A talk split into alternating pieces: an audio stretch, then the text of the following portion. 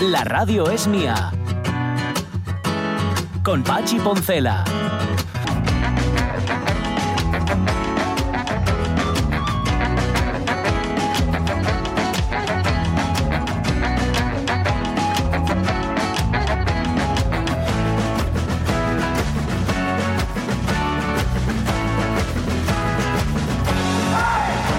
12 y 14 minutos de la mañana no hay nada mejor y nada peor que una persona que sepa mucho de algo, de un tema determinado. Eh, nada mejor porque, en efecto, una persona que sabe mucho de algo te ilustra de lo que sea. ¿eh? Estoy hablando de saberes prácticos o nada prácticos. Pero también, en el momento en el que se pasa un pelín de la, raya, de la raya, se acaba convirtiendo en un pelmazo. Y eso es muy habitual en las personas que saben mucho. Que como saben mucho de algo muy concreto, están siempre dando la paliza.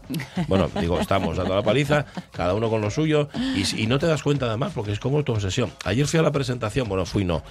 Eh, es que me, me sabe un poco raro decir que presente el libro. El, libro se, el libro se presenta solo y además es de Javier Suárez Pandillo, del profesor Javier Suárez Pandillo, que sabéis que además de profesor de economía es un excelente poeta. Bueno, acaba de publicar Frases Lunares e invitóme a que lo presentara. Invitó, bueno, pues nada, ahí, estuvo, ahí estaba. Y me contaba alguien entre el público que de, bueno, seréis breves y tal, yo siempre, siempre la brevedad es la, la mejor, el mejor aliado en una presentación. Y dices que vengo de una presentación que duró, estuvo hablando el tipo hora y media Mm. sobre el tema que él, y dice, claro, es que para hacer este libro he hecho 11 años. Ya. Claro, en 11 años te convertiste en un erudito en la materia Claro. de fuera. Y entonces Claro. cada vez que pilla a alguien por banda entiendo que lo único de lo que sabe hablar es justamente eso, de- del- del Sí. tema en el que estuvo em, eh, sumergido, en el que hizo inmersión durante 11 años. Pues, yo, he, yo he estado en algunas de esas como público y Mm. como mm, parte interesada. Sí, O sea, ahí. Porque en, el- en una, una de esas como público es terrible. sí, horrible. Pero como parte interesada en el escenario, Uf. o sea, viendo la chapa, Sí, sí. se te va poniendo una cara de madre mía. Madre mía, espérate. Este señor no me representa, o esta Espérate. señora no me representa. Te quedas así como de lado, además, porque te quedas mirando para él y entonces parece Sí. como que te han troquelado. Pareces un troquel Claro. que, lo han puesto Sí, ahí, sí. parece de cartón pluma.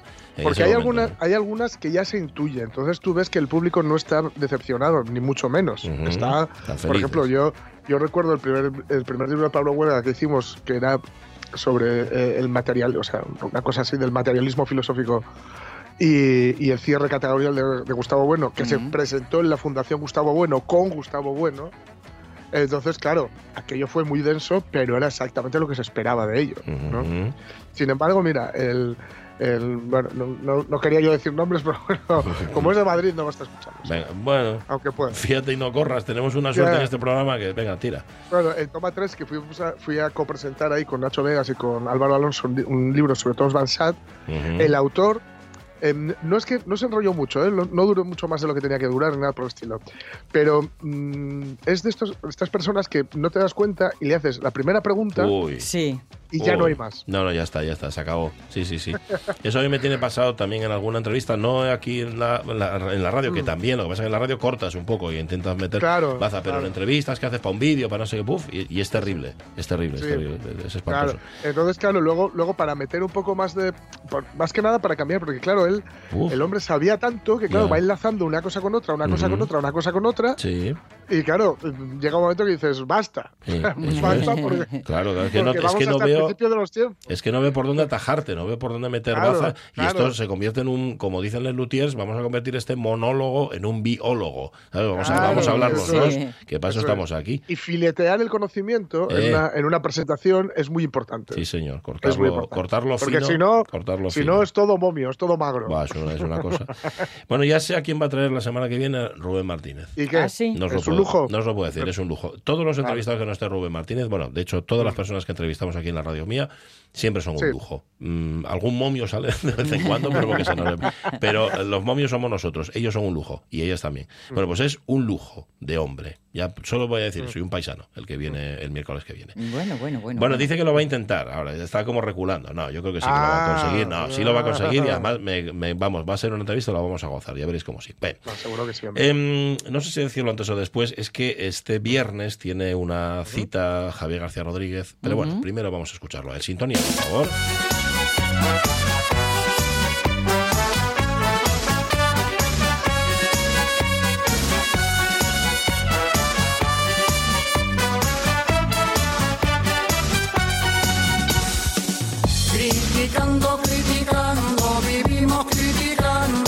Tiene una cita para presentar libro suyo, que ya lo presentó antes, pero en este caso va a compartirlo una vez más con sus lectores, críticos y todo lo demás. Pero eso lo cuento después, porque él sabéis que todos los miércoles el profesor García Rodríguez viene y nos trae una novedad a Novedades García Rodríguez. Es esta. Hacia la mitad de esta larga novela, más de 400 páginas, en la generosa caja de la editorial Pretextos, su narrador dice lo siguiente. No sé si podría escribirse una novela a base solo de estampas, de recuerdos que fueran escenas en que todo se detiene, momentos de tiempo fuera del tiempo. Mario sostiene que no. Tiene que pasar algo. Me viene insistiendo desde hace unos meses, cuando le dije que iba a ponerme a contar la historia de aquellos años. Si no pasa nada, no hay novela. Pero yo no quería escribir una novela. Ahora me pregunto si habría debido hacerle caso. Al fin y al cabo, esta historia también es la suya. Y empezó la mañana de noviembre de 1981, en la que me dio una cinta con canciones de los Jam. Tenía que haberme inventado una trama, o apenas habría sido una triste armazón para ir mostrando aquí y allá mi colección de estampas, de recuerdos como fotos en que el tiempo se ha parado. Y es en esta larga nota donde yo creo se establece el pacto narrativo de esta novela de Víctor Colden, madrileño de 1967, y que él mismo ha titulado Tu sonrisa sin temblar, con un conocido verso de la canción de Antonio Vega, No puedo mirar. La pista musical es clave en esta narración, y la elección de músicas y músicos delimita el ambiente en el que va a desarrollarse y el espacio temporal en el que suceden los acontecimientos. Es la memoria la que domina en esta novela, la memoria de los primeros años 80 en la que un adolescente, Michi, un nombre tan ochentero, tan panero, se enamora de Virginia. Ningún nombre carece de sentido aquí. Al tiempo que conoce a un amigo mod, falangista y compositor de canciones, a otro punky, a un solitario, a un ambiguo. Esta pandilla, tan anómala como bien avenida, pulula por los primeros años de la movida, moviéndose, perdón por la broma, entre el asfixiante día a día de una educación todavía muy franquista, las ilusiones por crear en la literatura y en la música, y como trasfondo, una oscura trama política a veces conocida y a veces reconocible. El narrador, en tiempo presente, rememora aquellos años con las armas de la escritura.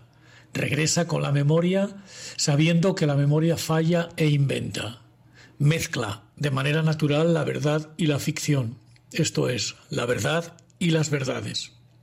Esta novela es una mezcla sin adulterar de escritura posmoderna, un programa de cachitos de hierro y cromo, un ejemplo de práctica de los estudios culturales y un ejercicio de memoria.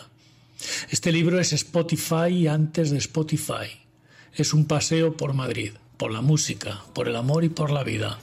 Muy, muy recomendable.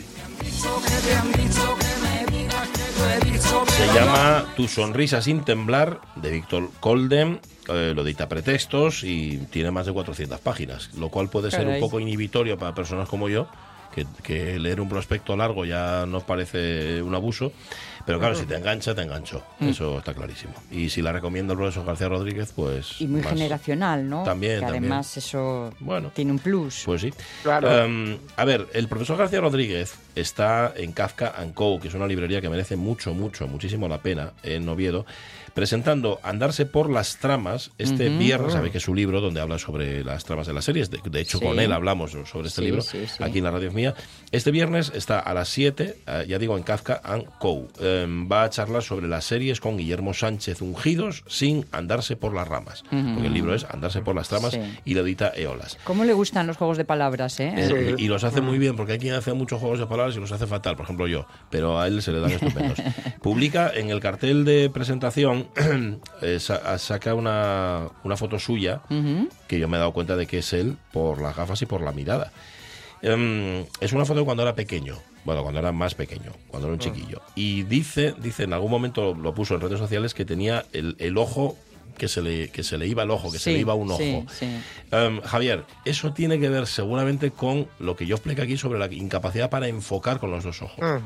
Seguramente se te va el ojo, que ahora igual ya no sé si se te va o no. Pero bueno, de pequeño seguramente sí se te iba, porque no enfocabas bien con los dos y solo enfocabas con uno. Bueno, hablamos en privado y ya te explico yo un poco de qué va esto, para que no te sientas mal, pero cómo se sufre cuando metes un ojo. ¿eh? ¿Eso Sacas es el ojo vago? Eh, no, No exactamente. exactamente, ¿eh? No Vale, vale, exactamente. vale. En mi caso es un ojo alterno. Ya. Eso, eso que miro con uno Sí, sí, sí. y con el otro no, que realiza dos Lo cámaras. realizar como a di- dos cámaras, como que dice eso es. Estate tranquilo con esto, Javier, que además te da un encanto especial. Yo te lo daba de pequeño por lo que veo en la foto y te lo dado ahora de mayor también. Pues nada, recordad, en Kafka Co, este viernes eh, 28 a las 7 de la tarde, Javier García Rodríguez, andarse por las tramas. Que así, quienes lo escucháis aquí en la radio, lo podéis conocer en persona. Que sí, estoy verdad. seguro de que También. más de una y más de dos y más de tres lo quieren conocer. Bien, las 12 y Oh, 25. más de una. Bueno, dije más de una por hacerlo inclusivo. Ya. O sea, pero, pero vamos que, Mira tú por dónde. que también, que seguramente también, y más de uno. Las 12 y 25, de paseo.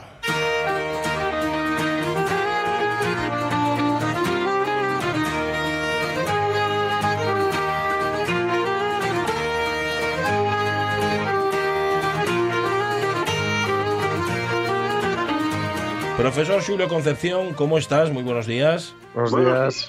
Bueno, Hola. Llovió lo suficiente, llovió todo lo que tenía que llover. Bueno, ya sabes que por los agricultores no, no, no hemos, eh, llueve todo lo que tiene que llover nunca, cayó ¿no? bastante. Pero bueno, ayer cayó, co- cayó con gana, ayer, ¿eh? Cayó con Algo ganas. cayó, al- algo cayó por varias partes, sí, que eso lo agradece bien el, el cebollín y las Sí, señor. eh, ¿no? y los praos, que, que ahora se ponen verdes, sí. Sí, señor. ¿Tienes algo en la huerta tuya que se haya estropeado por llover poco o, o va bien? Va No, todo. hombre, de estropear un tal, lo que pasa es que no tira. De, de Eh. eh, los, los y eso no tiran. Ese es el problema, que, que no tiren y que no salgan cuando tienen que salir, que eso ya lo, lo grave el caso. Bueno, em, Que ¿qué? sepas, Julio, que este fin de semana que anduve por ahí en ese entrecruce entre Palencia, Burgos, eh, Mm. Cantabria, tal, eh, y pasé todo el rato echándole la chapa a los mis amigos. Verás. Y esto es causa tuya, diciendo, este nombre... Eso A ver, esta sílaba, este tal, todo el tiempo acabaron dejándome en el furgón de cola porque era de estás Pelmaza, inaguantable, que- bobita. ¿Ves? ¿eh? Con lo que decía yo antes, el que sabe mucho se convierte en pelmazo. Hombre, bueno, pero yo no necesito saber mucho. Yo con un poquitín hago maravillas, eh, dando la lata. Y, mm, a ver, por favor, por favor, Julio, aunque sea fuera de programa, fuera de guion. Venga. Orbaneja del Castillo, un lugar que, por cierto, os, eh, eh, ¿cómo se dice? Os eh, recomiendo. Recomiendo vivamente, Sí. aunque la falta de agua, y por esto me he acordado, Mm. la falta de agua ha dejado al pueblo sin esa cola de caballo, esa cascada Ah. brutal que cruza el pueblo y que es una pena, maravilla. ¿eh? Pena. Y que, mira, eh, al, al otro lado del pueblo está eh, como en una especie de, de, de escenario mm, con las paredes rotas a corte, Sí. que decía yo, esto parece Arizona. Mm. Ahora hablando Ah, de, del disco de- del disco De los búfalos. de Electric Buffalo. Ajá. Parecía cortado a, a- a- a a cuchillo, cuchillo. ¿eh? ¿eh? Estamos en, en la cuenca de un mini Ebro, porque está empezando a nacer. Sí. Vale, y el nombre era Orbaneja. Orbaneja del Castillo. Orbaneja del Castillo. Bueno, del Castillo está claro, de Orbaneja igual es más Ahí, en lo de Orbaneja. Sácanos Orbaneja. Claro, Orbaneja tiene ahí ese primer componente, componente ya lo mira bien eh, porque hay varias interpretaciones. Ese primer componente Orbaneja está también en el órbigo. Ajá. Mm. Mm. Resulta que hay que relacionar el órbigo, eh, claro, con Orbaneja, lógicamente. Entonces, ese primer componente, en principio, claro, parece de una ciudad, Ur, Or. Claro. Bien, mira, yo iba por ahí. Yo es que pensé, Urbe pensé et también. orbe. Urbis, claro, Urbis. Por ahí puede ir la cosa. Sí. Y ese urbano, habría ahí un segundo componente que sería la, el- la NE, urbano, eh, y luego ese eje, que es un es una especie de relación, como- en rela- sufijo de relación, y, y diminutivo también, algo eje de eh, es, es algo pequeño, por lo tanto podría ser eh, en relación con la, con la ciudad, con el pueblo pequeño. Ajá. El pueblín del castillo. Sí. Pueblín del Castillo, justamente. ¿eh? Orbaneja del del Castillo. Del como tantas cosas, siempre hay varias, eh, por lo menos dos interpretaciones. Pasa en el caso de Oviedo, fíjate que estos días salía un artículo por ahí, una cosa, hasta diez interpretaciones tiene Oviedo, parece ser. Y entonces, Orbaneja, así en principio, claro, sea en la ciudad, la- el pueblo pequeño, ese urbe, bueno, ese parece ser germánico, vamos, o gótico, eh, pero, romano, por supuesto, podía ser algo en relación con el castillo, la ciudad pequeña que surge ahí, pero claro, eh, lo del órbigo, órbigo, eh, hay eh, pueblo, pero claro, eh, podría estar también relacionado con, la- con el agua, con las corrientes de agua, porque ese or, ur- ur también, también es, eh, hay, hay orviellos, los, los- los montes orviellos, en los picos de Europa, por ejemplo, y, eh, por la parte y por la parte de Ponga hay también ese or, or. por lo tanto podría estar relacionado también con, con el agua. Ya lo miraré bien, pero claro, en principio Lo del pues, agua le pega todo. Por la cola esa que decías tú, ¿no? ahí, eh, ahí en Orbaneja, que yo estuve allí, es impresionante, eh, el- claro, el, el espectáculo del agua. Se ve que ahí, por alguna razón, vivían del agua. Hombre. Y, ahí- y- ahí se concentraron, se concentraron precisamente por, por, por el, por el beneficio que traía el agua. para Sin los duda, sin duda. Nos acaba de mandar Alfredo, Alfredo Azadón dos fotos Sí. que me da la impresión de que Ah. corresponden a Urbaneja del Castillo. A. Azadón, estuviste en todos los lados. Sí, estuvo, estuvo en Urbaneja y en efecto son dos fotos. Sí, sí, hombre. sí, tal cual. Hombre, allí, hay en un, Palencia. hay un juego de, una de ellas lo veis, que hay un juego donde las rocas se han ido unas deshaciendo y otras no, con lo cual hay como picos, ¿no? Sí, sí. Y hay un juego, una foto de ellas, que el pico que queda en medio, que es como Mm. si fueran dos cabezas de... de mm, ay, ¿cómo- No, no. la- los de las dos jorobas, ¿cómo se llaman? Dromedarios, dos de Camellos. Dos cabezas de camello besándose Mm. y el hueco que queda en medio es tal, tal la figura de África. Bueno. De verdad, digo, es Pero que... no está hecho adrede, ¿no? Eso No, es- no, no, esto es así. Digo, esto para, para cartel de promoción Del, del, del pueblo. turismo. Vamos a tener que ir, eh, Julio, a Urbaneja de... Sí. Seguro que tiene un nombre, esa, esa parte igual tiene un nombre. ¿eh? Seguro. Fijo, ¿eh? Seguro. Es difícil que no- si se buscan un mapa casi seguro que aparece porque ellos ponían nombre a todo lo significativo todo lo que todo lo que imaginaba algo le ponían un nombre. Pues Urbaneja del Castillo. eh, ¿Os acordáis del, del periodista, no? De Fernando Urbaneja, Fernando, ¿cómo se llama? Fernando González Urbaneja. Que, Urbaneja, no Orbaneja, pues Sí. seguramente viene, viene todo del mismo sitio. Pero bueno, No, Urbaneja y Urbaneja es lo mismo la O y la U en en posición Seguro átona que sí. inicial varían claro pues sí. Bueno, eh, vamos a quedar en Asturias porque nos preguntaba Lorenzo Linares, que siempre, siempre tienen eh, armamento para ti. Eh, pregunta por Vegarrionda. Vegarrionda en Linfiestu. Dice que la aldea es famosa por, claro, por el gran Rodrigo, de- Rodrigo Cuevas. Vegarrionda y Les Arriondes. Sí Eh, ¿Hay alguna relación entre una cosa y Sí, otra? sí, es lo mismo, claro. Sí, ¿eh? Rionda, Rionda es, es la redonda. Y la redonda no es que exactamente sea redonda, circular, eh, simétrica, es que es algo que se divisa o que da la impresión desde un alto y que forma una especie de unidad. Por lo tanto, lo que está entre valles, eh, valle por, sobre todo entre tres, entre tres montañas que, que la- la dejan en el medio una vaguada casi circular. Entonces, mm, mirar a la redonda, se dice a veces, en toda la redonda Sí. no hay, nadie lo dice esto, en, en toda la redonda estoy uno, quiere decir, mires alrededor, giras tú, giras tú, la redonda eres Sí. tú, giras y vas viendo que alrededor hay hay efectivamente, vamos, casi redondo.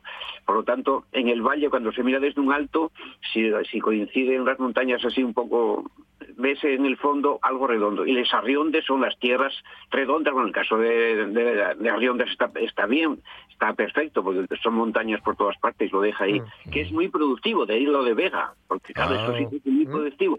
El agua en aquella época, mm, digamos que afontanaba, se disolvía, y ahora pues también, más o menos, regando y empozado sin el viento norte y esas cosas, claro, es muy productivo.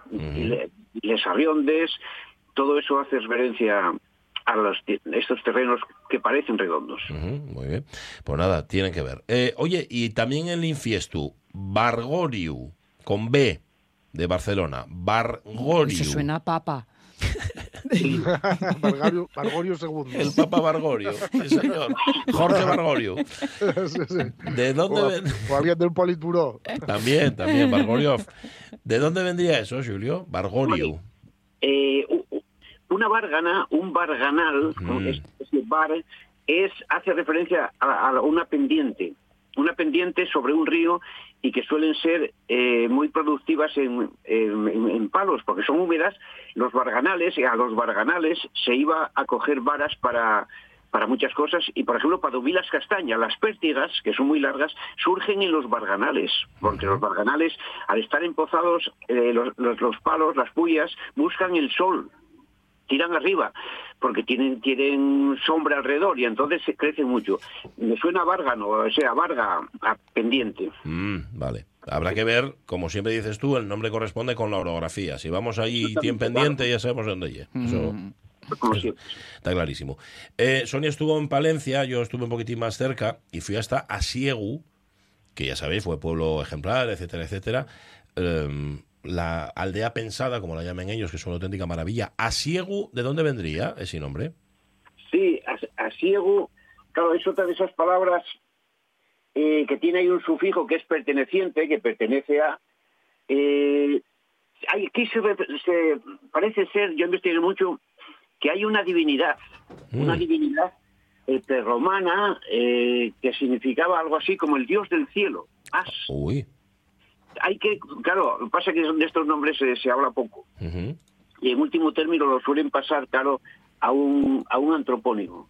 Suelen pasarlo a que, claro, siempre existe algún antropónimo derivado, Sí. y este, hay uno, me parece, que es algo así como Segium o algo así, Mm. podría venir también Segiu, Segi, pero eh, eh, esto lo dice, hay un, este, hay un, un gallego que, que investiga mucho esas divinidades prerromanas, Ajá, y podría ser de As, ese As, Mm, de Joaquín Caridad. Joaquín Caridad investiga mucho. Ajá. Y no sé si es el que lo dice. Puede ser. Eh, no obstante, ese componente AS también está en, en, en más sitios. Eh, no sé si era también, había por alguno en ahí por Covadonga que tenía algún componente que podía ser referencia a esa divinidad. La divinidad del cielo, el dios del cielo. Vale, esa- esos son, claro, esos son los que nos gustan a nosotros. Cuando nos dices cosas de este, es decir, que viendo un dios prerromano, eso y es lo que nos presta. Que luego, evidentemente, como tú dices, pues hombre, eso habría que investigarlo y a lo mejor nunca llegues a una conclusión. Pero bueno, yo Mira, la. Auseba, el monte Auseba, La Auseba. Aus, ese Aus también puede hacer referencia a una divinidad. Auseba, Lo de Deva, Auseba, Ausdeva era antes, está claro. Pero claro, podía ser también que una divinidad que matiza a otra o que... Vale. La Pues, vale, y ahí en Asiegu me encontré, por cierto, tomé una sidra riquísima, pero lo que se dice riquísima, hecha en casa, muy, muy rica. ¿eh? De hecho, alguien quiere repetir y todo el mundo cayó así, déjalo, yo "Oh, quiero repetir, estaba fresquina, más, más prestosa, en Pamirandi. Pamirandi y uno de los barrios de allí de, de Asiegu, que este Andi, acabado en I, esto es muy, muy del oriente, ¿no? Lo de, lo de acabar en I, pero ese Pamirandi, ¿de dónde puede venir, Julio? Pamirandi, Pamirandi, eso ya. sí. Eh, hombre, Mirandi, las Mirandas, las Mirandas son sitios altos divisorios, donde se mira. Mm. Una Miranda es un lugar vistoso.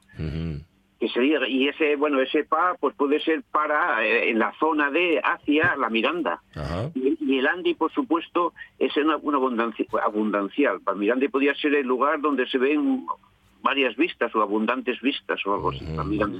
O sea que el, el, el Andy es, y dices que ye abundancial. Ajá. Sí, es abundancial porque hay, también una teoría de que es un, un genitivo, un posesor otra vez también puede ser, pero Sí.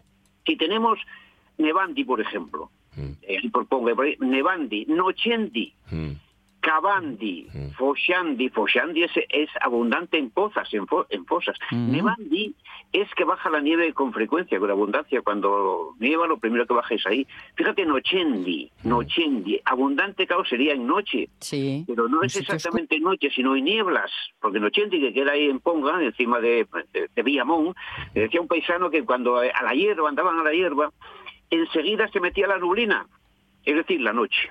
Ujú. Si en verano se mete a las 5 de la tarde y se hace de noche, les fastidiaba la hierba. Por lo tanto, nochendi, ese endi es abundante en, noche, es decir, en, en niebla. Tebrandi, tebrandi, encima de Asiegu. Mm, Tebrandi, en efecto, sí, señor. Es una, es una, dicen los pastores que es una, una línea divisoria. De ahí para arriba siempre hay niebla y de ahí Ah. para abajo no.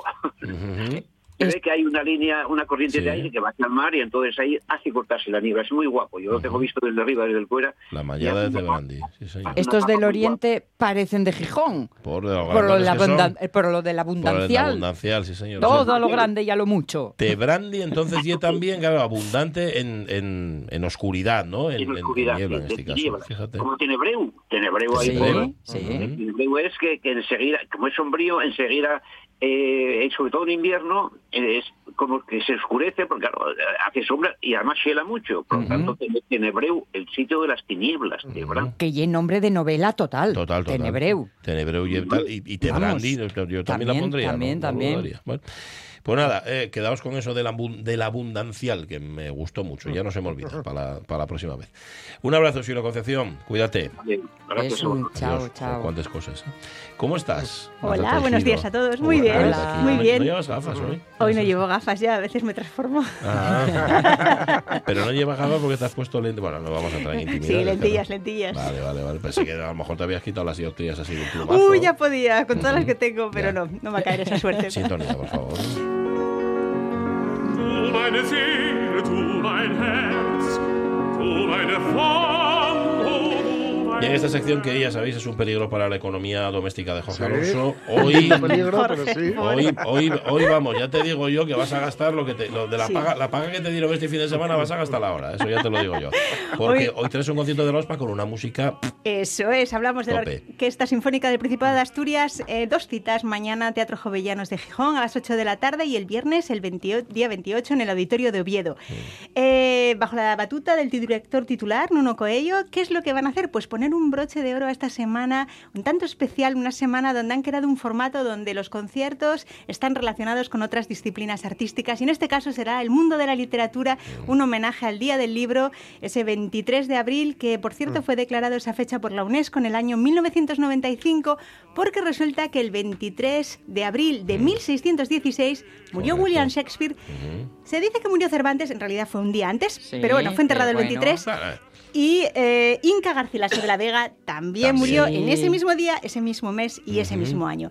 Entonces es fácil adivinar cu- cuál va a ser la propuesta. Son tres compositores que sus obras están basadas en grandes joyas de la literatura universal. El primero va a ser eh, Antonin Dvorak con la obertura Otelo.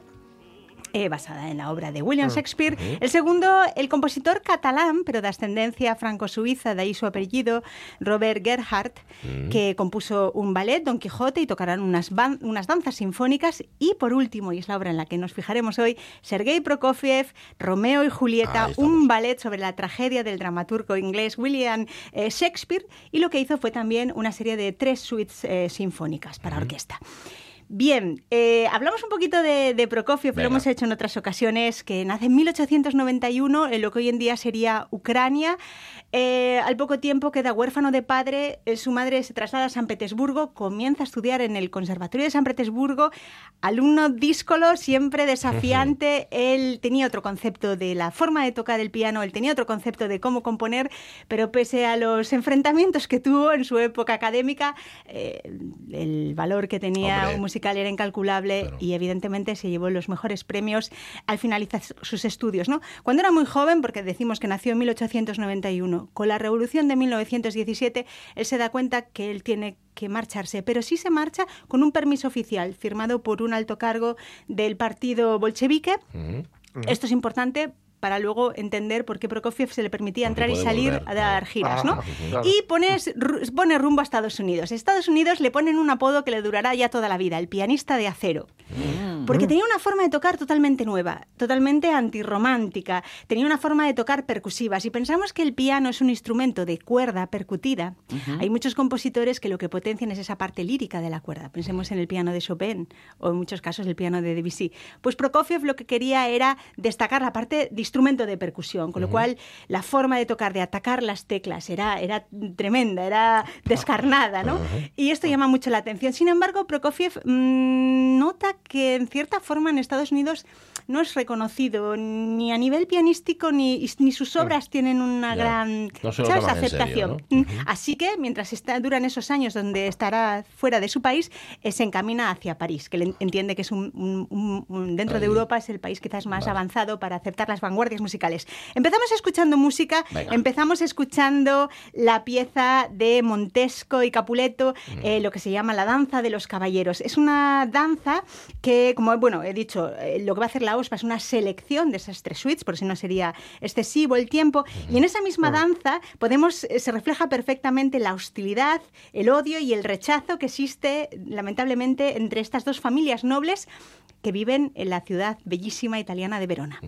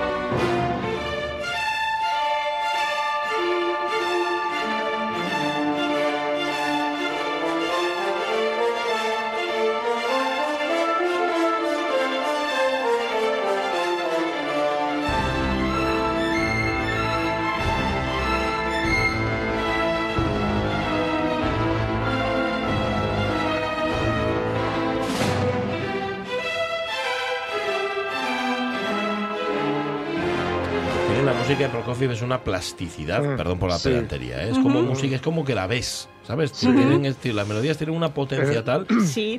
Está- también es para un ballet, hecho- claro. Es verdad, influir, ¿no? eh, eh, yo creo que se- eh, las- los trombones y la tuba marcan ese ritmo eh, que es Inapelable. constante, es obsesivo, es, no es un ostinato, un ritmo ostinato que parece que marcan como el caminar Mm, pesante, ¿no? sí, De- sí, sí, se ve, lo ves, es que lo ves. Sí, sí, es un re- bueno, es que Prokofiev en esta obra hace un reflejo eh, musical de la psicología de cada uno de los personajes, es perfecto, ¿no? En este sentido. Habíamos dejado a Prokofiev en, en Francia, ¿no? Sí, Llega a bien, Francia. Eh, es verdad que es, es un país abierto a las vanguardias, principalmente París. Trabaja con los ballets rusos de Diaghilev.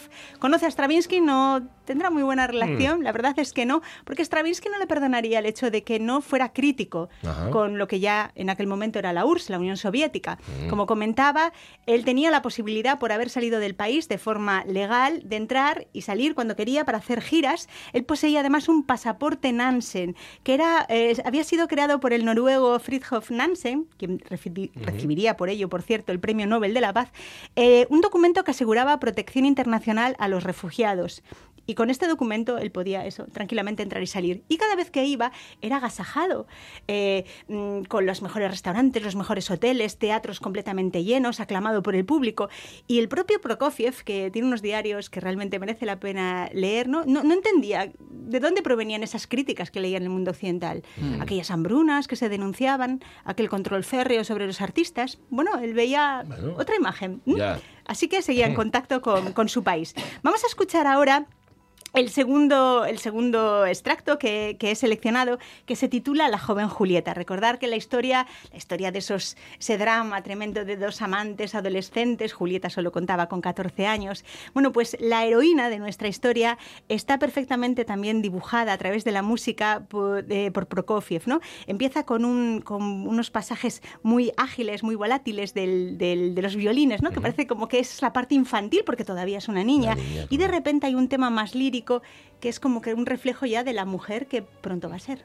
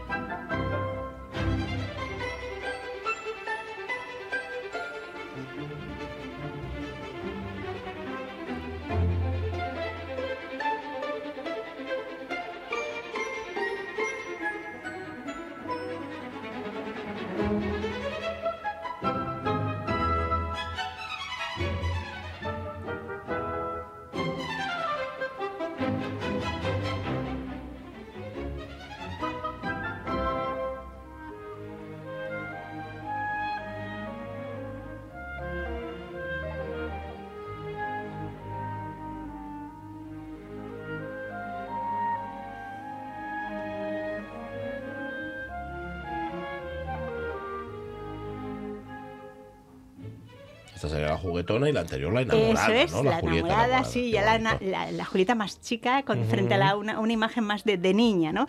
Eh, Prokofiev recibe un encargo, estamos ya avanzamos, estamos en el año 1935, mm, para realizar un ballet en el que digamos que siguiera los preceptos de lo que era un ballet dramatizado, ¿no? Es decir, que reemplazase aquellos ballets que no gustaban al partido porque había una excesiva ex- eh, exhibición coreográfica y demasiada innovación. Querían volver a algo más clásico. Eh, tendremos que decir que hubo multitud de problemas en la, en la elaboración de este, de este ballet. Lo principal era que él había él quería otro, otro final. Él quería un final feliz, donde Romeo llegase a tiempo antes de, de que mm, Julieta, eh, mm, bueno, porque realmente nunca no llegaba a morir, en realidad lo que, que Sí, caía bajo el efecto de la pócima, es. ¿no? Que llegase a tiempo y bueno, pues eso, el final hubiese sido otro, ¿no? Pero eh, allí tenían tanto miedo por los controles rígidos que tenían que pasar de las censuras que le pidieron que por favor se mantuviera en el, en el argumento original tal cual era. Y por otro lado, había otros elementos que también entraban en conflicto. No, eh, él no tenía delante a los bailarines de los, de la, eh, de los ballets rusos de Diaghilev. Sí. Estos bailarines del Teatro Kirov de Leningrado, hoy en día Teatro Marinsky de San Petersburgo, que es como se llama ahora Leningrado, no podían entender esos ritmos cambiantes, esos patrones que no oían claramente. Ellos necesitaban ir muy marcados y sobre todo el hecho de que muchos de los números Prokofiev no los ajustase a un aire de danza. Ajá. Entonces le solicitaban ¿Cómo que... cómo Claro, bailamos esto? eh, ¿Cómo se baila esto? ¿no? Y él no entendía, pero ¿por qué son tan poco flexibles y en París no había ningún problema? Bueno, eran otras circunstancias. Vamos a escuchar ahora una pieza quizás de lo más emotivo, que es eh, la, eh, la escena del balcón de Romeo y Julieta. Recordad, como comentaba, que la obra se desarrolla en Verona. Y por cierto, hoy en día es uno de los grandes reclamos turísticos Ir a ver- ese falso balcón de Que Julieta, que es más falso que, no el duro sevillano, porque se construyó en 1940, pero bueno, hay que reconocer que lo que y la ilusión que hace estar ahí debajo y pensar que es el real, ¿eh? no sí. tiene precio. Bueno, vamos a escuchar ese momento en el que Romeo se aproxima y además lo hace muy bien en música, se aproxima en silencio porque es de noche y no quieren ser ni oídos ni vistos y parece como que caminan puntillas, ya veréis, escucharlo.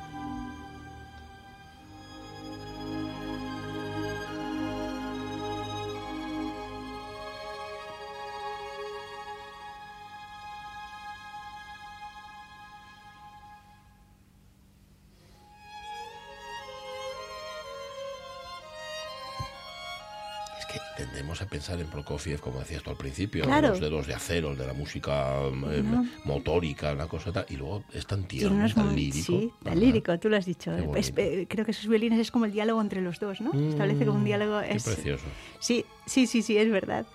Eh, como decía, en el momento que le piden este encargo, Prokofiev se plantea volver a Rusia definitivamente, Venga. porque no se ha encontrado realmente respaldado en Occidente. Es verdad que él era difícil también para encajarlo donde la tradición, en la vanguardia, era un músico que de repente hacía una obra Era neoclásica, difícil, sí, era difícil. era una mm, obra más con origen folclórico, luego es verdad que se adaptaba a las vanguardias, entonces no lo terminaban de encasillar. Y también hay que decir que él no hacía mucho No, ¿verdad? le tenía un carácter tremendo, sí, sí. sarcástico, bastante duro. antipático, Realmente ¿no? la gente le, le tenía hasta un poco de miedo porque no sabía por dónde podía reaccionar. ¿no? Así que bueno, regresa a su país, pero aquello ya no era lo que a él le parecía. Mm. Él empieza a ver lo que realmente es vivir en la Unión Soviética en aquel momento, empieza a ser controlado, sus obras empiezan a tener que pasar esas duras censuras Hombre. y una de cal, una de arena y además, eh, y ahora lo voy a comentar, cuando este ballet que como digo, eh, en muchos casos se llega a pensar en no, no poder representarlo porque no había manera de poner de acuerdo a los bailarines, se quejaban, no se podía bailar. Entonces resulta que a pesar de haber sido un encargo de la Unión Soviética, el, el estreno se produce en Brno, en la ciudad de la, de la República Checa, a la que, por cierto, Prokofiev pide acudir al estreno y se le prohíbe. ¿Ah?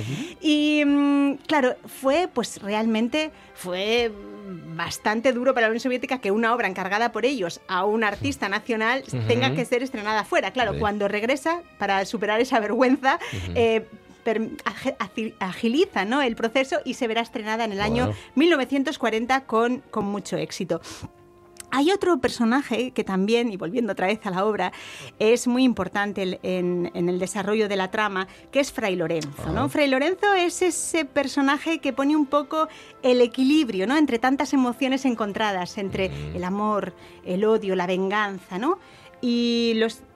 es- ¿Tú Ay, no, primero va, primero va, no, vamos matar a sí, Tibaldo? venga, matamos a Tibaldo a Tibaldo primero, primero. matamos a Tibaldo primero, eso Venga. es, Eh, me colé, Vale. eso es, Tibaldo, eh, hay un amigo Sí. de, de Romeo que muere en, en duelo con Tibaldo, que era un primo de Julieta, Mm. y Romeo lo venga matándolo a su vez. Y este es el momento en el que se describe ese enfrentamiento, ese duelo. Yo creo que podemos ver hasta los movimientos corporales de uno y el otro si nos fijamos en su música. Mira.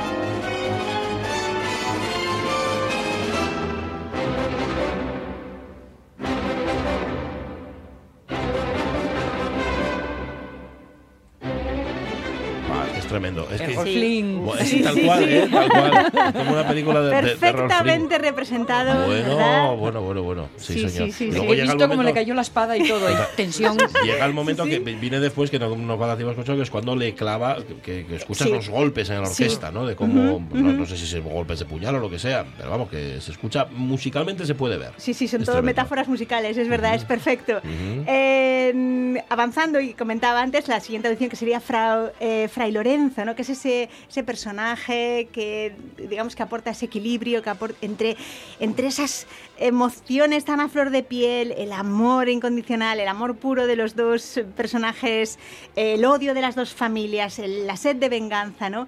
Y él intenta poner esa paz y yo creo que se ve muy bien también de nuevo representado por Prokofiev con la melodía por parte del fagot.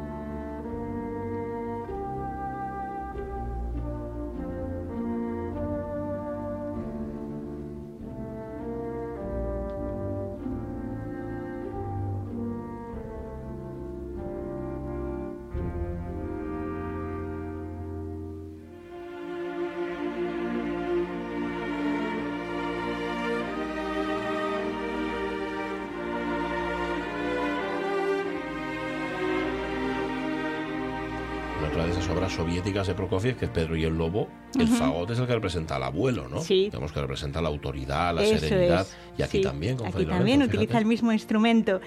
Eh, como comentaba, la situación cada vez es más difícil para Prokofiev. Fíjate, se da hasta la paradoja de que en el mismo día llega a ser recibido en una fiesta en el Kremlin, con motivo de su nombramiento como artista del pueblo, y ese mismo día entra en la lista negra de compositores por orden del Comité Central del Partido Comunista. Tiene que hacer una autocrítica que se publica, que se hace oficialmente, donde pide perdón. ¿Cuál era el motivo de haber entrado a la lista negra? La sexta sinfonía. ¿Por qué? Por poco so- antisoviética y poco triunfalista, Madre mía. por ejemplo. Eh, comentar que... Fíjate que cómo son las cosas. Prokofiev morirá el mismo día que Stalin. El mismo Un día. 5 de marzo de 1953, pero ya no quedarán en Moscú flores que llevarle a la tumba. Ya no es tremendo. De hecho, tuvieron que enterrarlo, tardaron varios meses en enterrarlo, porque claro, ahí esto solo miran para Stalin, no van a Sí. mirar para el tal Prokofiev este. Eso es, eso Ay. es. Y ponemos punto y final, como no, con la muerte de Julieta, Mm. desgarradora melodía iniciada por los violines, yo creo que refleja toda la angustia, la tristeza, con muchos momentos de crescendo, diminuendo. Yo creo que también es un poco el duelo que pasa la persona ante una noticia tan, tan sumamente Terrible. dura, ¿no?